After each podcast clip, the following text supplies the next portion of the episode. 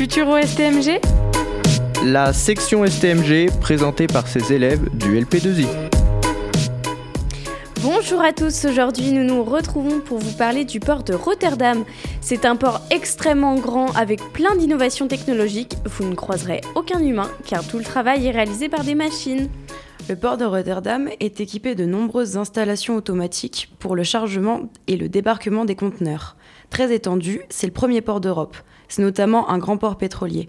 Ce dynamisme se traduit par son extension spatiale sur près de 40 km aujourd'hui contre 15 km en 1939. Dans ce port, tout est possible. Récupération de matières premières, un bassin permettant d'accueillir les navires et leur mise à sec pour leur entretien. On appelle ça une forme de radoube.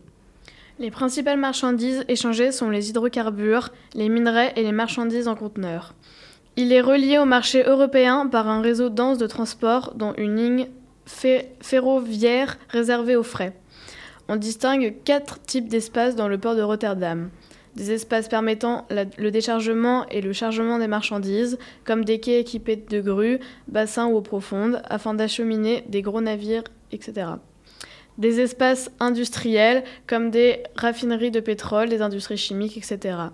Rotterdam est une zone industrialo-portuaire car c'est non seulement un grand port mais aussi un espace productif puisqu'on y fabrique des produits pétroliers, chimiques et alimentaires.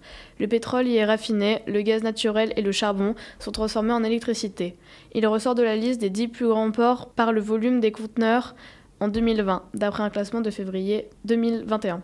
Plus de 440 millions de tonnes de marchandises y sont traitées chaque année.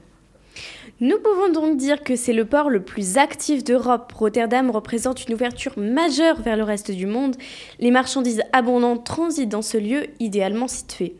C'est maintenant qu'on se quitte. Nous espérons que cet épisode vous aura de nouveau plu.